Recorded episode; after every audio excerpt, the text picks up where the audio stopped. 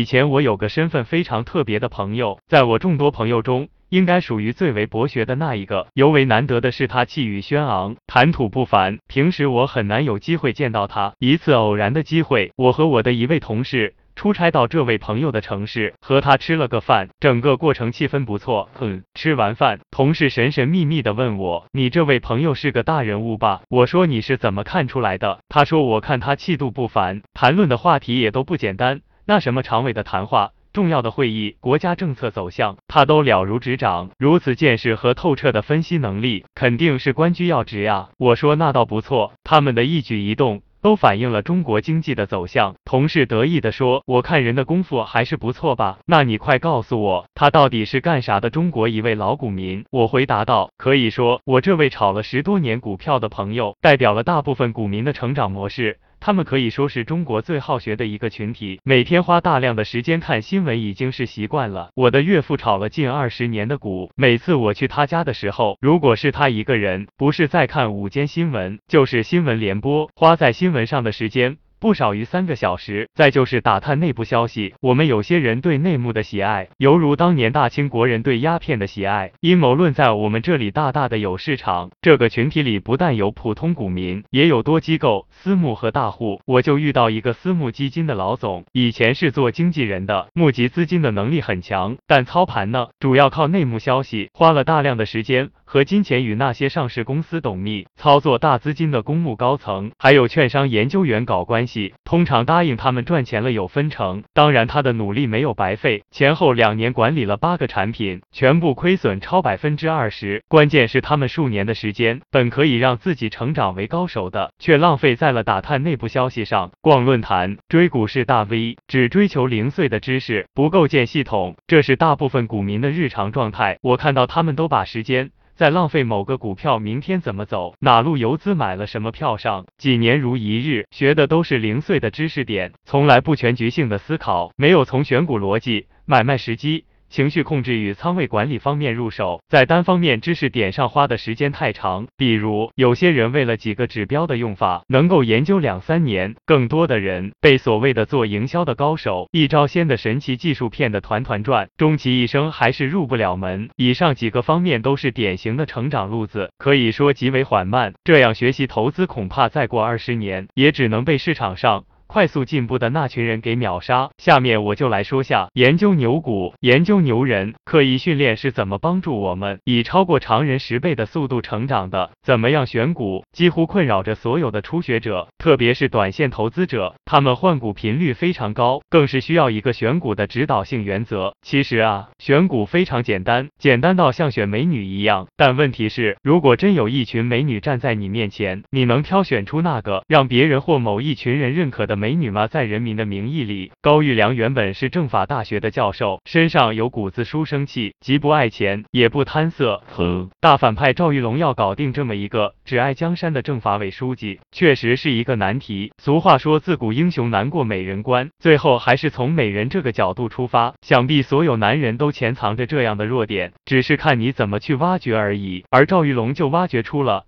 高育良还有两个弱点，一是婚姻不幸福，二是酷爱明史。找到了突破口就好说了。赵玉龙请了全国最好的明史专家，给一位美女讲了一个月的明史，于是利用一次饭局的机会，以谈论明史作为突破，吸引了高育良对这位美女的注意，成功的把高育良拖下了水。可以说这是一个成功的美人计。成功的关键在于对高育良偏好的把握。如果你将杨贵妃式的美人，献给楚灵王这喜欢细腰美女的君主，恐怕一不小心还会惹来杀生之祸。就像我们不明白那些选美大赛中，为什么得冠军的总不是我们认为最漂亮的哪个？为什么欧美人眼中的东方美人和我们中国自己眼中美人差别如此之大？在这些场景里，高育良就是市场，评委就是市场，楚灵王就是市场。作为市场参与者的我们，就是使用美人计的人，就是压住谁是选美冠军的人。这样的话，我们要想取胜，就必须。知道评委们、楚灵王们的美人标准和偏好，在这样的游戏中，我们自己的偏好其实毫无用处。同样，选股就是这样。作为短线投资者，我们必须要知道，大部分人的选股标准，市场在不同时期会有一些不同的偏好，我们只需顺从这样的偏好。就可以赚到大钱。当我明白了这一点，学会选股就非常简单了。我们只需对市场的选股标准有一个全然的了解，就可以取胜了。好在这样的标准百年来总体没怎么变化。也许这里你就要问了，市场的选股标准是什么？研究牛股是唯一正确、快速、有效的方法。牛股里隐藏着市场最先进资金的认知、偏好、理念、情绪，就像对美女的标准，一定隐藏着你的经历、学识。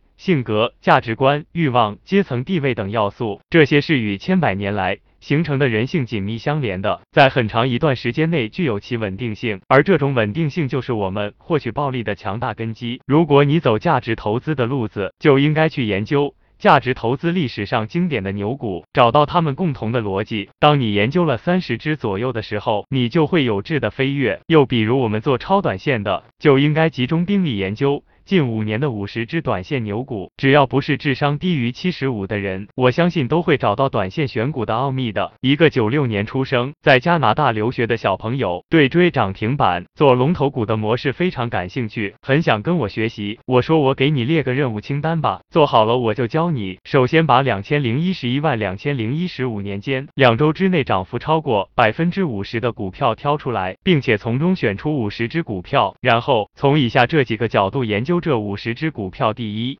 这些牛股爆发前后与该公司有关的最大事件是什么？这个公司所在的行业和板块发生的最大变动是什么？第二，这些短线牛股爆发前后的市场总体环境是怎么样的？第三，他们在技术形态上有什么标志性图形吗？第四。他们的流通盘大小以及所属行业有什么特点？两个月后，他给了我发了一份邮件，把这些问题详细回答出来了。我非常震惊。他的总结一共有四条，第一条从总体数据上。看每年按阶段涨幅，即两周内超过百分之五十的股票均超过一百只，每年累计有超过一千亿的短线资金在里面博弈，即使在熊市中，依然有大量的个股短期涨幅巨大。第二条，从驱动因素来看，有百分之九十五的牛股在启动之初都有与公司或与公司所在行业有关的消息刺激，而这些信息的特点类型也有规律可循，表象上可能是一个公告、一个新闻、一个政策、呃一个科技发明。一个事件等等。第三条，从基本面上看，总体上，大部分甚至说百分之九十九的短线牛股，他们的基本面在走牛前没有出现大的变化，但都有一个将要改变的预期存在。第四条，从市值看，超过百分之八十的短线牛股市值。没有超过一百三十亿市值小总是备受青睐，可以说他总结的几点就基本是牛股的特征。短短的两个月，用正确的方法论指导，他自己能总结出这些东西，已经超过了大部分人的认知了。这远比把时间花在看那些论坛大 V 砍大山有价值一百倍。研究牛股就是真正的以市场为师，